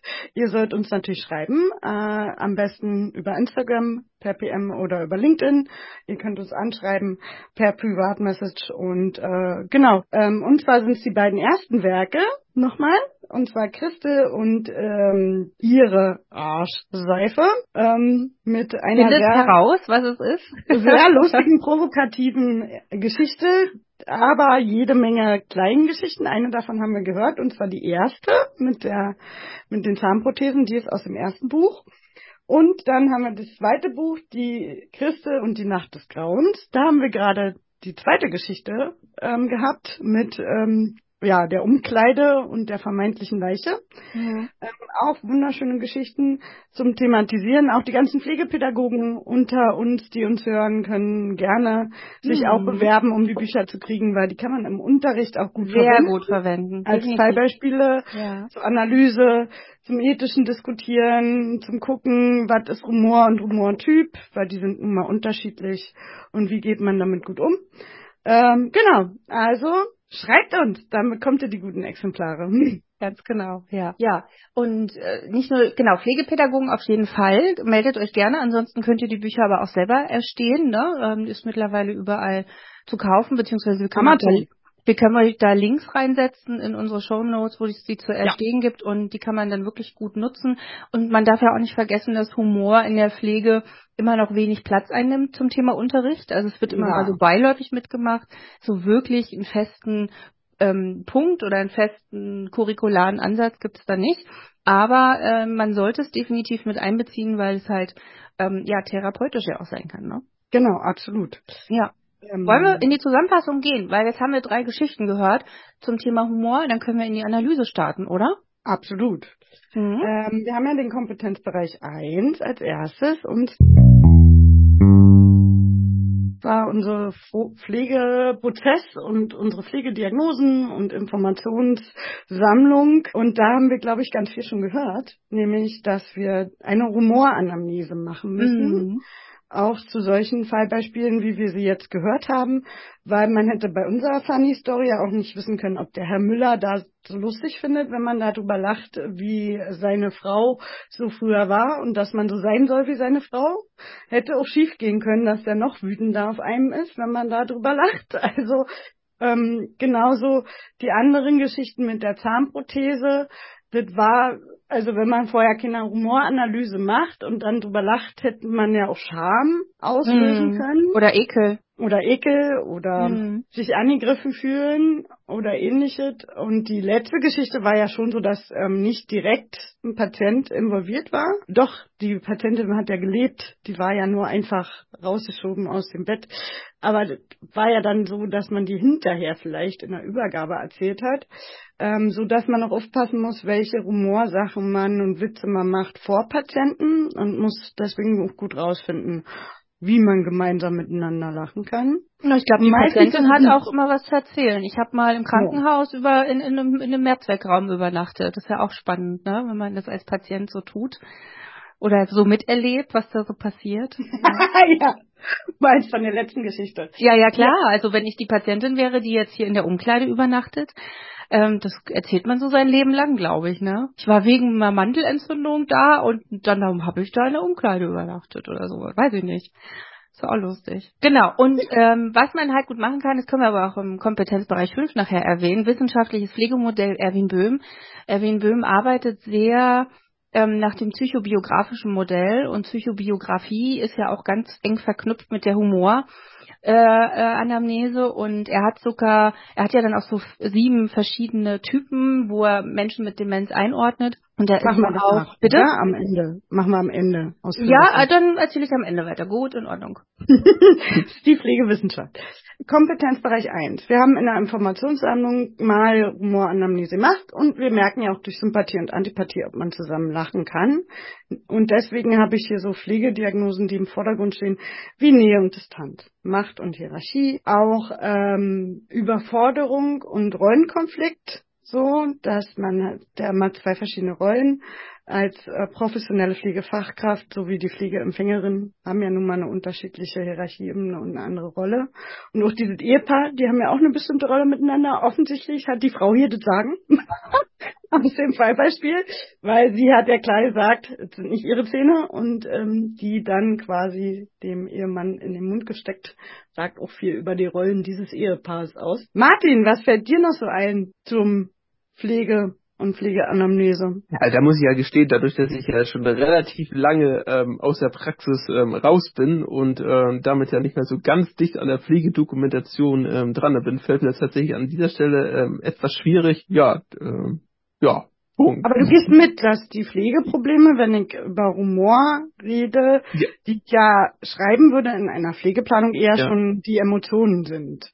Wie zum ja. Beispiel Angst und Scham und so. Ja, natürlich, ja, ja, na, absolut. Das ist äh, ja Bereich emotional äh, zu Hause. Genau, gut. Beraten, Kommunikation und Beratung wäre ja jetzt der zweite Kompetenzbereich. Hm. Genau, da würde ich das, das, entschuldige, das wäre aber auch das AWEDL oder ATL, in dem man dann Humor verorten könnte, ne? Genau. Beim Sinnfinden würdest du das doch bestimmt verorten, oder? Man kann es bei Sinnfinden reinpacken, aber auch soziale Beziehungen oder Bereiche des Lebens. Ich finde aber Stimmt. auch, es passt in die Kommunikation, weil Humor ist ja mimisch, gestisch oder eben auch also verbal sozusagen. Und da ist ja auch ein Türöffner, wenn man zusammen lacht, ist man sich sympathisch. Genau, also es gehört, es, man kann es in unterschiedliche Bereiche packen, finde ich. Und Kommunikation passt es auf jeden Fall rein. Und ähm, da fällt mir ganz spontan Schulz von Thun ein das Vier-Ohren-Modell, wir haben ja vorhin schon mehrfach darüber geredet, was nicht jeder lustig finden könnte und dass wir ganz unterschiedliche ähm, ja, Biografien oder Humorbiografien mitbringen. Da dann eben wirklich gucken müssen, hey, wie nähert man sich an? Hat man da den gleichen Humor oder eben nicht? Und ähm, ja, das, das äh, kann mit dem Schulz von Thun-Modell, glaube ich, ganz gut gemacht werden, weil man ja auf unterschiedlichen Öhrchen hört. Aber auch, dass man mit Patenten drüber redet, da sind wir ja wieder dabei, dass ich ja diese Anamnese vielleicht mal erweitern sollte. Auch hier ähm, Therapeuten Patentenbeziehung, Schrägstrich Pflegefachkraft und ähm, Bewohnerbeziehung ja auch fördern kann, indem ich eine richtige Biografiearbeit mache und mich mal hinsetze und ganz detailliert drüber spreche und dazu auch berate, dass die Beziehungsförderung ja auch durch unterschiedliche ähm, Lachmomente gefördert wird und ja auch ein freudigerer Alltag entsteht. Und da kann man auch Angehörige zu beraten, ähm, schon nochmal andere Beschäftigung zu wählen. Man kann ja auch nicht nur spazieren gehen, sondern vielleicht in den Zirkus zur nächsten Comedy-Show und die auch mal woanders hinführen, damit die neue Impulse bekommen und man nicht immer nur Eis essen geht, Kuchen isst und spazieren geht. Mhm. Ja, ich wollte auch gerade ergänzen, also gerade die, die ähm, Angehörigenarbeit äh, empfinde ich da als sehr, sehr, sehr, sehr wertvoll. Also gerade wenn die Bewohner oder die Patienten sich ja selbst nicht mehr so wirklich einbringen können und auch berichten genau. können von ihrem Humor aus der Vergangenheit. Ich, das, das ist, glaube ich, ein äh, sehr, sehr wichtiger Bereich, die Einbeziehung der Angehörigen. Absolut. Also ich kenne das auch selber noch aus eigener Erfahrung. Mein Opa war gerade sehr, sehr krank und der hat auch einen sehr eigenen Humor und der hat auch mitunter immer die Zunge rausgesteckt oder seiner Ehefrau die Zunge rausgesteckt, wenn er irgendwie was. Ja, das bist du. Das hast du übernommen. Aber sowas. Aber wie? Ja, ja. Macht das sehr oft. Weil ja. er macht auch wirklich immer so. Ja. Und äh, sieht ja jetzt keiner, aber ich habe es gerade gemacht und in verschiedenen Positionen habe die Zunge rausgesteckt. Und ähm, der hatte dann so was kecket und äh, hatte auch immer so was, schon so, so einen sehr spitzen Humor und ähm, den kann man auch verkehrt verstehen, so. Ähm, Gerade wenn dann so ein älterer Herr über 80 einem so keck die Zunge rausstreckt, dann denkt man sich so, hä? Was soll mir das jetzt sagen? Also äh, muss man dann auch erstmal wissen. Ja ja, zum ja. hören. Ja, ich bin auch, ähm, mein Opa hat ganz viele Gesch Kindergeschichten damals selber ähm, erfunden. Also der hat richtig Kindermärchen erfunden und da äh, gab es dann auch die Geschichte von der Annette aus der Mülltonne und solche Sachen. Entschuldigung. Und, äh, ja, also wirklich ganz lustige Sachen. Ähm, ich bin mit Herricht und Preil aufgewachsen aus der DDR. Ich erinnere mich sogar noch an eine Schallplatte, die ich rauf und runter gehört habe als Kind. Ich werde demnächst mal oder heute Abend vielleicht noch mal reinhören, ob ich das immer noch lustig finde. Das finde ich jetzt gerade total spannend. Dann im späteren Leben erst zu Loriot gekommen. Und Loriot finde ich nicht immer witzig, aber manchmal. Der hat ähm, also ich finde bestimmte Witze total lustig und manche aber auch nicht. Ich glaube, das ist dann vielleicht auch, ähm, also was ich nicht so mag, ist die Männer-Frauen-Humor, wenn man sich über Frauen kontinuierlich lustig macht oder über Männer irgendwie mhm. kontinuierlich macht. Das mag ich irgendwie nicht mehr. Es, das hängt mir zum Hals raus, finde ich irgendwie langweilig mittlerweile auch. Also ähm, das muss ein bisschen mehr Tiefe haben oder so. Ja. Also ich finde das ja auch beeindruckend.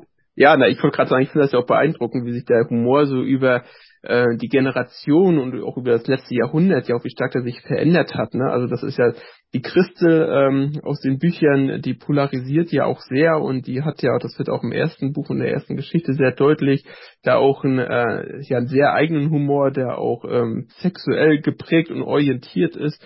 Und also ich finde auch gerade so für die Pädagogen, ich habe auch eine Rezension zum Beispiel bei einem meiner Bücher dabei, wo das bei den Pädagogen, ohne äh, jetzt einen Vorwurf da, da äh, herauszuverstehen, äh, das auch sehr kritisch gesehen hat, ähm, dass ich diese Geschichte so aufgegriffen habe, weil das ähm, in Anführungsstrichen ja auch ein Stück weit ein sexueller Übergriff gegenüber diesen jungen Auszubildenden gewesen ist, der ich ja gewesen bin. Aber ich finde, das ist einfach auch, das ist ja nun schon ein paar Jährchen her, das liegt ja ähm, über 20 Jahre zurück und ist einfach auch ein äh, Zeugnis dessen, wie sehr sich die Pflege einfach äh, weiterentwickelt hat. Und ich finde, das ist einfach auch, ähm, was man aus diesem Buch auch unbedingt äh, als Erkenntnis mit gewinnen muss, dass man heute mit diesen Situationen halt ganz einfach und auch viel, viel professioneller einfach umgeht, als es damals der Fall gewesen ist. Ne? Aber das macht es doch so interessant. Ich finde die Geschichte ja. auch gut, um es wirklich zu thematisieren. Ja. Ähm, was sind denn sexuelle Übergriffe? Weil das ist ja. doch auch kein Ausbildungsinhalt, der in den drei Jahren. Ja, wenig, wenig. Es gibt schon was, mhm. aber sehr wenig. Und wenn man jetzt die Geschichte liest, also wir teasern nochmal, also holt euch das Buch, ne? Ist wirklich eine interessante Geschichte. Also mir ging es da ähnlich, als ich die gelesen habe und dachte auch so, uh krass, dass die so drin ist, ne? Und dann denke ich aber auch so, ja, Moment mal, aber man kann, und das hat Liane dann auch gesagt, man kann die super bearbeiten, weil genau ja. diese Situation und diese Art von Humor, die gibt es ja noch, gerade auch ältere und Menschen. Das erleben auch Pflegefachkräfte. Und ja, wie geht man dann damit um? Wie geht man damit um? Und wir, ich habe ja vorhin schon gesagt, wir werden den alten Menschen nicht mehr ändern können mit seinem Humor, sondern wir müssen uns als neue, junge Pflegekräfte darauf irgendwie einstellen können und müssen es irgendwie handeln können, damit umzugehen. Ob wir jetzt darüber lachen oder nicht oder ob wir das persönlich nehmen oder nicht. Also man muss halt aber einen Weg finden, äh, mit Geschichten wie denen dann umzugehen. Ne? Ja, gut. okay, sehr gut. Äh, wollen wir noch in den Kompetenzbereich 3 wechseln? Ja. Hm? Können wir gleich übergehen. Ähm, ich mache es kurz und schmerzlos. Also ich finde, in einem äh, Heim, Pflegeheim, ambulanten Pflegedienst müssen ja auch schon alle Berufsgruppen, die da arbeiten, vielleicht auch mitkriegen, ähm, wenn jemand einen spezielleren Humor hat, weil auch das hat man ja immer wieder, dass auch ähm, Bewohner oder Bewohnerinnen gibt, die ähm, Grenzen überschreiten, wenn wir schon bei dem Thema sind und ähm, anderen Humor haben und damit nicht jeder umgehen kann, dass man es schon auch irgendwie festhalten sollte in der Pflegedokumentation, wenn der grenzüberschreitend ist. Und aber auch, dass man gut auch damit arbeiten kann in Fallbesprechungen mit äh, den ähm, quasi Personen, die da arbeiten, also die Betreuungskräfte dann auch wissen, wie man vielleicht eher dann damit arbeitet, wenn man weiß, welche Humor und welche Sachen die geliebt haben äh, in der Betreuung oder auch dass die Ergotherapeuten oder Physiotherapeuten gut auch äh, wissen über die Biografie des jeweiligen. Und von dem her ist es ja dann auch intraprofessionell ähm, und interprofessionell auch mal über den Humor zu sprechen. Wird auch viel zu selten gemacht. Also eigentlich redet man immer nur so problemorientiert, der hat das und das und das mhm. und das mhm. müssen wir bearbeiten und äh, gar nicht über diese, diesen schönen Lösungsansatz, weil Lachen kann ja wirklich heilen. Da möchte ich noch ein Beispiel aus der Praxis kurz einbringen. Ähm, weil du es gerade sagtest, ne, in der Praxis wird ja so oft auch über Probleme gesprochen. Also das haben wir bei uns ähm, mal ähm, nicht angeordnet, beziehungsweise so gemeinsam definiert. Dass wir wirklich bewusst ähm, uns ähm, lustige und auch schöne Sachen heraussuchen und auch darüber Fallbesprechungen machen, um einfach dieses Positive in den Fokus zu rücken und halt nicht immer nur dieses Problemorientierte im Fokus zu haben. Ach, genau, ja? Und das kam auch wirklich gut an und hat sich auch durchgesetzt. Wunderbar. Genau, und wenn wir aber interdisziplinär sind, finde ich, sollten wir nochmal die Pädiatrie mit erwähnen. Ähm, mhm. Da bin ich ja jetzt äh, schon fachfremd, aber ähm, ich erlebe das im Freundeskreis ganz häufig, wenn man mit Humor und mit Kindern arbeiten möchte, muss man wirklich, glaube ich, nochmal gut geschult sein, weil Kinder ja Humor teilweise nicht verstehen, also vor allem nicht Sarkasmus oder Ironie. Und Kinder haben ja eine ganz andere Auffassung von, was ist lustig. Und wenn wir Kinder pflegen, also in der Kinderpflege tätig sind, dann brauchen wir, glaube ich, da nochmal eine ganz besondere Sensibilisierung für, weil Kinder kann man gut mit Humor gewinnen, aber es muss dann eben auch der passende sein, ja eben dann eben adressatengerecht sozusagen umge umgesetzt werden. Ne? Und ich, ähm, man muss da glaube ich sehr viel eher in das körperliche Mimische gehen oder dem Kind eben auch den Freiraum lassen. Aber man kennt das ja ganz häufig, man will lustig sein, das Kind findet es aber gar nicht lustig und dann ist der, kommt keine Vertrauensbasis da so drauf. Ne? Also ich denke mal, wenn man Fortbildungen zu Humor in der Pflege macht, und die gibt es ja, sollte auf jeden Fall der pädiatrische Teil da auch nochmal mitgeschult werden. Gut, dass du sagst, ich war ja gerade auf dem Hauptstadtkongress und da war ja auch wieder die Clowns hm, in ja. den Kinderkliniken, hatten einen Riesenstand und die bieten auch Schulungen an dafür. Mhm. Die sagen auch wirklich, wie du sagst, Gestik und Mimik, fast schon Pantomime, mhm. gerade bis zu einem Alter, bis zu zehn kann man das so machen, dass man auch mit Tieren und Stofftieren mhm. oder Theater mit Tieren oder Zirkus ähnliche Sachen macht, ähm, die die gut verstehen und gut verarbeiten können, weil, wie gesagt, Sarkasmus oder Ironie oder die, die Doppeldeutigkeit mhm. verstehen sie ja eben nicht. Und da gibt's auch ganz viele Beispiele, wie, da gab's ja auch so ein Bild mit Delfinen drauf. Ach ja, das. Man mhm. sieht in der Wahrnehmung ein paar. Wie immer die Delfine. Macht. Und Kinder sehen immer nur Delfine, weil sie gar nicht wissen, was Sex ist, ja. Und die sehen die Delfine und Erwachsene sehen die Delfine nicht. Also es ist wieder sinnbildlich dafür. Ich sehe trotzdem die Delfine. Ich weiß nicht warum. Also.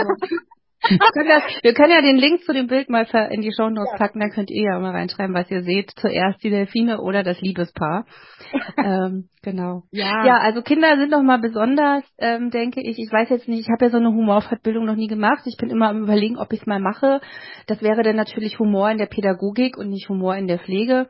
Ich glaube, man muss da aber auch eine gute Fortbildung erwischen weil ähm, ja, wie man einen Tumor machen möchte, ne, das ist halt die Schwierigkeit. Das, also ich glaube, für den Dozenten oder der, der das anbietet, ist das richtig anstrengend. Nicht umsonst funktioniert das Konzept LOL ja so gut, weil so viele verschiedene Komiker eingeladen werden und wenn man das anguckt, ja eigentlich für jeden Humor was dabei ist, weil sie ja mit absichteten mixen. Und ich habe das noch nie ja gesehen. Ja. Ich kenne nur diese zwei Lieder, die jetzt so abgefeiert werden. Ja, ähm, ja, ja. Die da irgendwie so. gesungen worden sind mhm. von, von, ähm, oh Gott, wie heißt er denn hier? Sebastian hm, hm, hm, und Anke Engeldre. Pastewka, genau. Und dann genau. die andere blonde Martina irgendwas. Martina Hill, genau. Okay, genau. Und die ähm, kenne ich nur Der durch Stoff, ja, am Fenster hängt die Gardine und so. Ja, ja, das kenne ich so aus aus äh, kurzen äh, Instagram-Videos, aber ich habe es noch nie gesehen, was was es das wirklich ist tatsächlich, ja. Ich glaube bei dem Humor in der Pädiatrie, äh, meine Tochter ist ja Kinderkrankenschwester, die eine und die mhm. andere ist Altenpflegerin und ähm, ich glaube wichtig ist ähm, einfach auch Mut ähm, zu haben, einfach auch wieder ein Stück weit das Kind in sich rauszulassen. Mhm. Und meine Töchter sind ja nun, wie vorhin schon gesagt, ja noch recht jung und die eine äh, macht sich da auch überhaupt keinen Kopf, wie sie dann wahrgenommen wahrgenommen wird, gegebenenfalls auch von den Eltern, die dann ja auch die Kinder begleiten und lässt dann einfach das Kind in sich heraus. Und ähm, das können ja noch äh, recht junge Menschen relativ einfach, ne? Und davon kann man dann ja auch einander lernen. Und ich glaube aber, das ist einfach auch das Wichtigste, diesen Mut wieder zu haben und äh, nicht so sich von diesen äh, Korsetts der Gesellschaft da dann auch einschränken zu lassen. Ne? Das ähm, ja. ist, glaube ich, für die Kinder auch in den Kinderkliniken dann auch ganz, ganz wichtig, dass man die Pflegekräfte machen lässt. Ja, also ähm, ich das bei mir das gleiche in der Altenpflege. Ich bin da auch morgens um sechs mit meiner äh, demenzerkrankten Frau Strucker, die ihr aus dem Fall Alzheimer oder Demenz kennt, mhm. äh, Lieder schmetternd über den Wohnbereich gegangen und da haben wir gesungen und ich war 25, 26 und ähm, ich dachte mir, oh, das ist mir doch egal. Also wenn ich jetzt mit der singe, ist mein Tag heute schöner, weil die glücklicher ist und macht mir meine Arbeit leichter.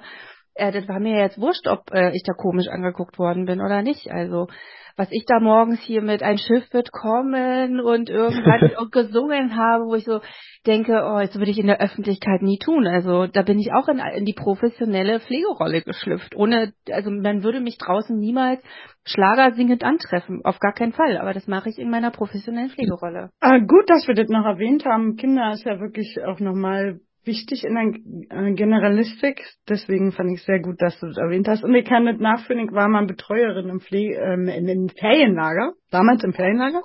ähm, und äh, fand ich sehr schön, immer dann die Wochen und äh, das eigene Kind rauszuholen und sich mit, naja. Ja, es passt äh, aber zu dir. Hm? hm wir haben auch die Eisbucket Challenge gemacht oder äh, Flachwitz Challenge mit Kindern und dann fiel mir hinterher ein, dass ich ganz viel Kinderspucke im Gesicht habe. weil wir das miteinander gespielt haben. Ja, also es war total toll und ich glaube, ich wäre auch in, gerne in die Kinderkrankenpflege gegangen. Ging bloß damals nicht so leicht. Heutzutage ist ja ähm, schon noch ein bisschen offener, wenn man ähm, die große Krankenpflege macht. Da mittlerweile wird ja da gar nicht mehr oder früher schon, also für den letzten fünf Jahren wird ja eh nicht mehr so wirklich geguckt, weil der Personalmangel ist und man hat, macht ja dann immer noch spezielle pädiatrische mhm. Weiterbildung. Gut, äh, interprofessionell sind wir fertig rechtlich. Ja, rechtlich haben wir schon drüber gesprochen. Also, also wenn wir jetzt richtig hardcore einsteigen könnten, kann ein Humor oder ein Witz ja auch ähm, eine Straftat sein. Also zum Beispiel ja. einen Polizisten darfst du nicht duzen oder den Vogel zeigen, ähm, selbst wenn du es humorvoll meinst, da hast du aber ganz schnell eine Geldstrafe an der Backe.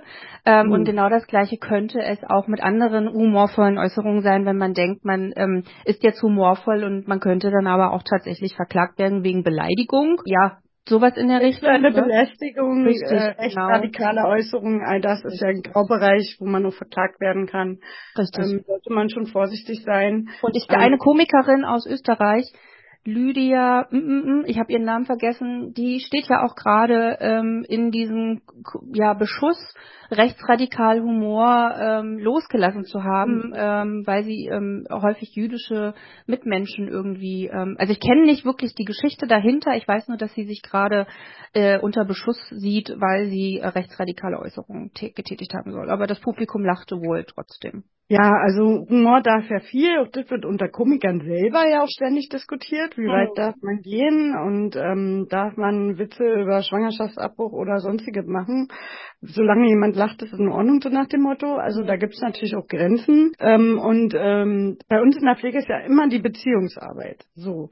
Und wenn ich denjenigen verletze in einer Beziehung und ähm, ich überschreite eine Grenze, weil ich habe ja auch eine höhere Machtposition, da sind wir wieder bei Machthierarchie, dann ist natürlich natürlich durchaus auch das Recht. Und es gibt natürlich dann hier immer Patientenvertreter, es sollte eine Beschwerdestelle geben, auch äh, äh, und auch das sollte ethisch in Fallbesprechungen besprochen werden, wenn Patient zu weit geht, genauso wie wenn eine Pflegekraft zu weit geht, weil das einfach totzuschweigen, dass jemand ständig so eine Witze macht mit Patienten, die vielleicht nicht angebracht sind. Und man sagt, der ist halt so und das Humor ist vielleicht dann auch nicht der richtige professionelle Umgang. Und da sollte man auch ins Qualitätsmanagement gehen und eine Beschwerdestelle haben. Und natürlich mhm. haben wir Datenschutz und Dokumentationspflicht, das heißt im Datenschutz darf ich natürlich auch nicht rumrennen und äh, sagen, ähm, Herr Müller, hat das und das gemacht und das überall romanisieren. Wir anonymisieren ja auch all unsere Fälle so, so streng mit anderen Kontexten, mit anderen Pflegesettings, mit anderem Alter, mit anderem Geschlecht und anderen Namen, dass sie nicht zurückzuführen sind, weil wir nun mal auch einen Datenschutz haben und eine Dokumentationspflicht genauso. Das heißt, wenn Äußerungen gemacht werden, die vielleicht Richtung Gewalt, sexualisierter Gewalt ähm, ethisch fragwürdig sind, sollte ich das vielleicht auch dokumentieren, egal von welcher Seite das sind und ich sollte hier auch immer gucken, dass ich nicht straffällig werde. Hm, genau. Gut, dann kommen wir wieder zum Positiven. Ja, ich wollte noch Martin fragen, ob er vielleicht Erfahrungen jetzt damit gemacht hat. Er hat ja schon mal von einer Kritik erzählt, aber ob noch irgendwelche anderen Erfahrungen gemacht worden sind oder ob du auch mal negativ Humorerfahrungen gemacht hast. Du bist ja schon eher im positiven Bereich unterwegs, mhm. was ich auch super finde.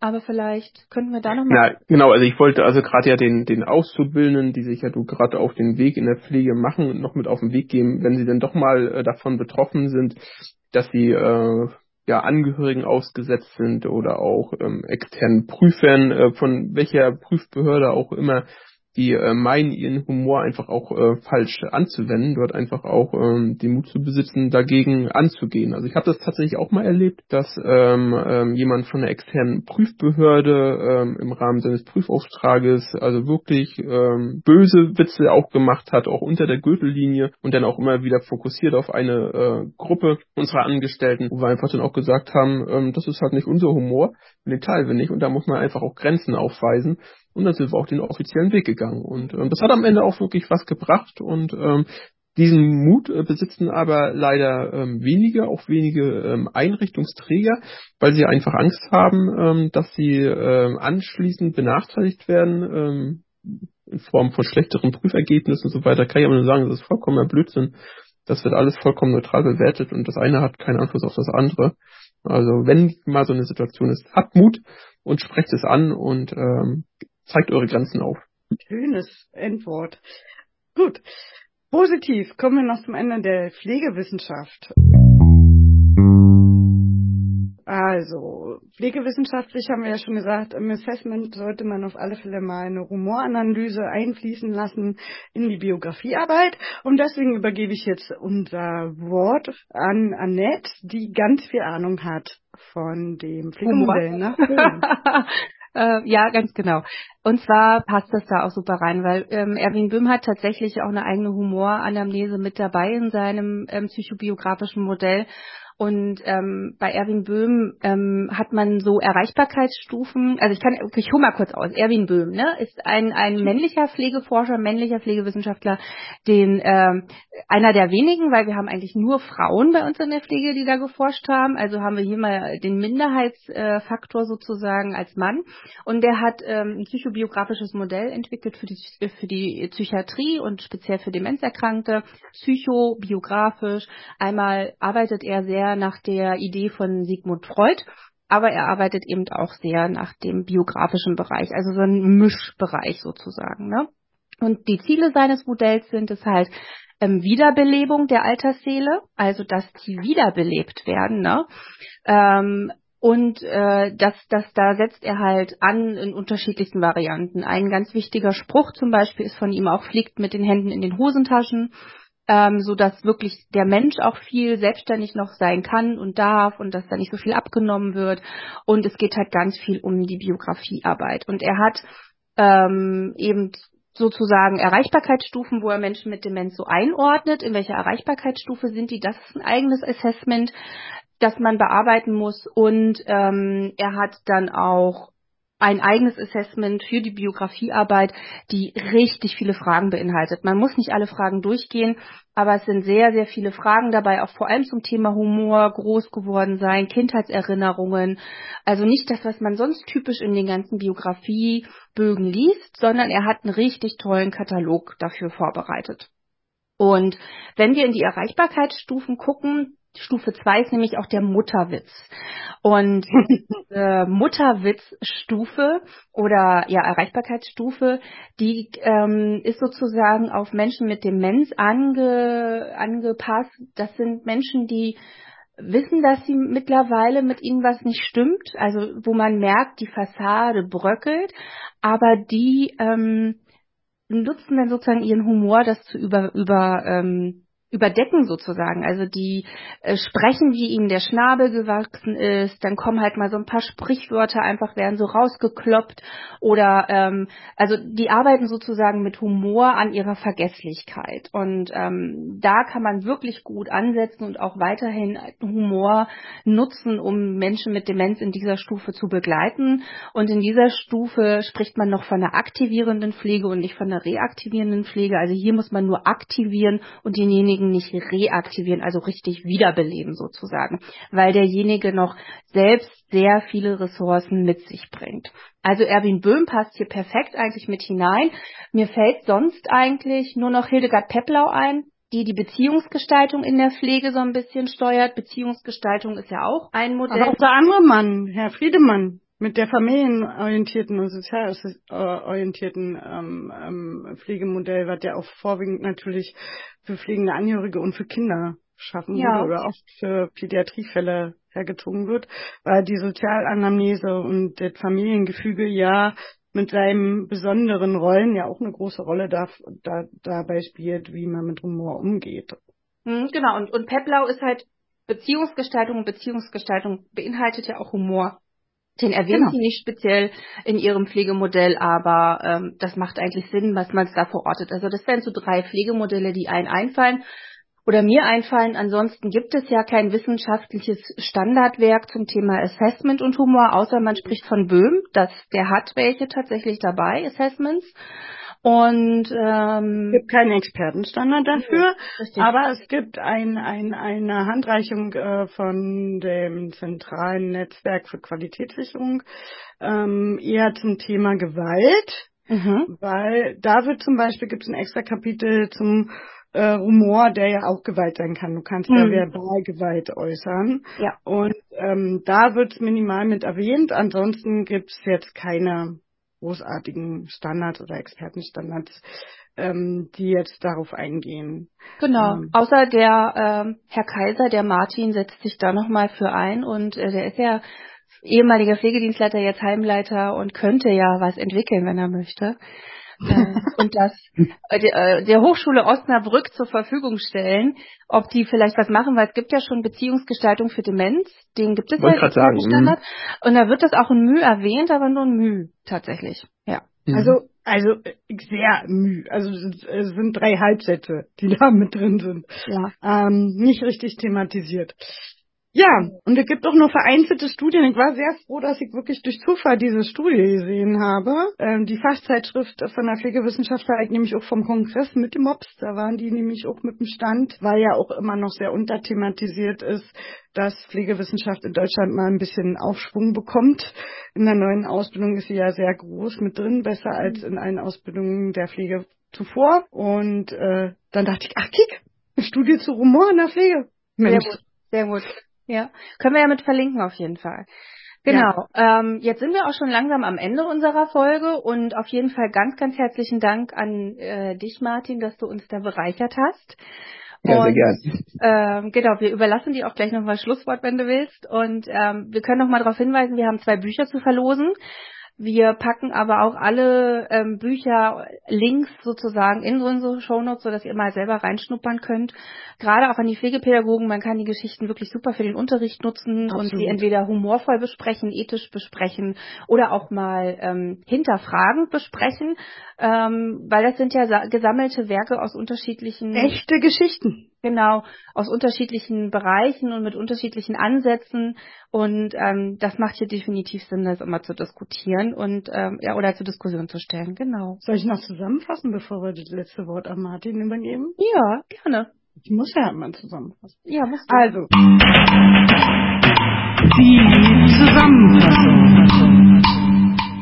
Wir hatten drei verschiedene Geschichten. Einmal unsere, dann zwei natürlich von unserem wunderbaren Gast Martin Kaiser für seine tolle Arbeit und seine Bücher ähm, die vielseitig genutzt werden können. Und zwar haben wir in der Analyse, der Fallanalyse, falls so ein Fall in der mündlichen Prüfung rankommt, der ein bisschen ethisch fragwürdiger ist, gibt's ja auch, ähm, gesagt, dass wir im Pflegeprozess auf alle Fälle eine ausführlichere Anamnese machen können. Da hat Annette schon eingestiegen mit äh, dem Assessment nach Böhm und dem Modell nach Böhm, und dass man eine Humoranalyse machen muss, um auch wirklich die Ressourcen hier der Beziehungsarbeit genau herauszukristallisieren und wir haben gesagt, dass im Pflegeprozess hier die Pflegeprobleme ja vorrangig emotionale sind. Wie Ekel, Scham, wie Angst, Überforderung, Macht und Hierarchie, Nähe und Distanz. Also wir sehr viele emotionale Pflegephänomene oder Pflegediagnosen haben, die wir bearbeiten müssen und die wir in eine Pflegeplanung schreiben würden, wenn wir mit Humor arbeiten wollen als pflegerische Maßnahme.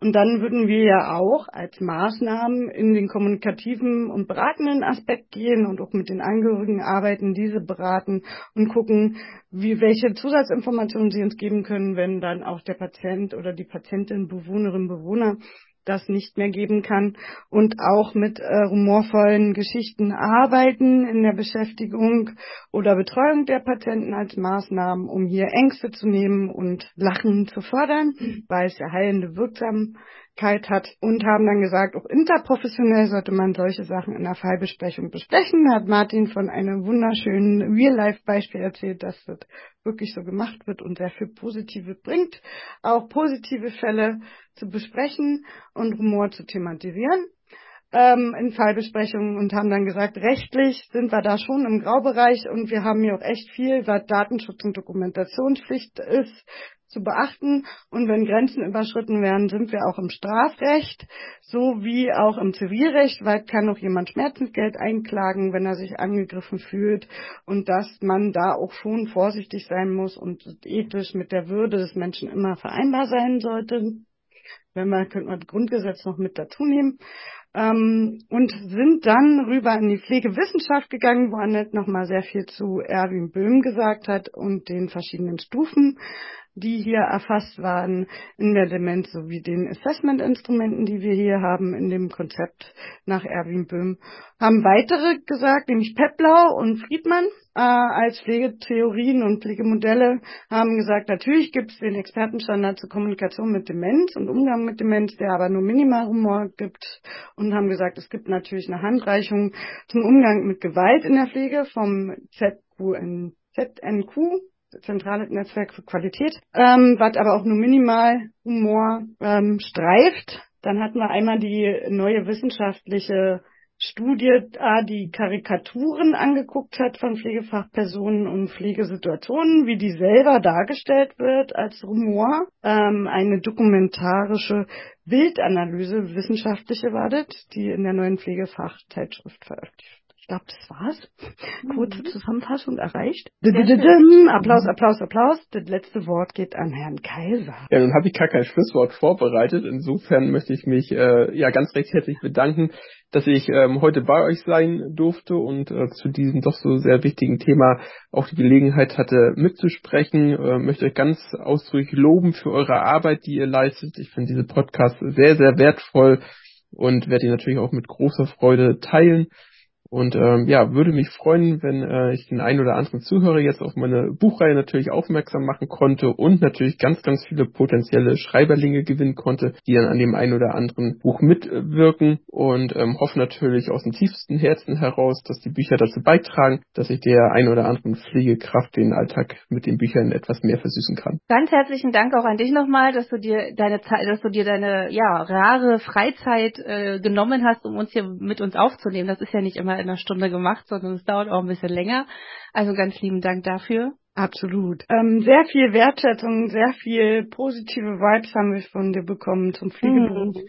Dafür möchten wir dir danken ja. und mach weiter so. Ähm, wir freuen uns auf die schönen Geschichten. Absolut. Ja, sehr gern. Okay. Ja, dann mache ich nochmal Werbung für unseren Podcast. Ne? Also wir sind ja auf Instagram vertreten, auf Facebook, auf LinkedIn, auf TikTok, da ist Liane ganz, ganz aktiv. Ähm, folgt uns, liked uns, gibt uns Feedback. Denkt daran, der erste gewinnt heute oder die ersten beiden gewinnen heute auch noch ein Buch und ein kleines Päckchen, wo ein paar kleine, kleine Sachen drin sind sozusagen, Überraschungssachen.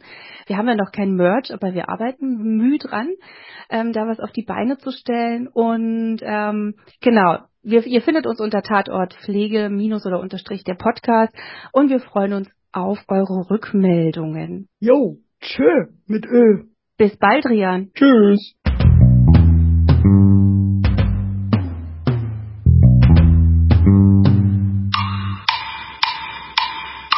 Tatort Pflege.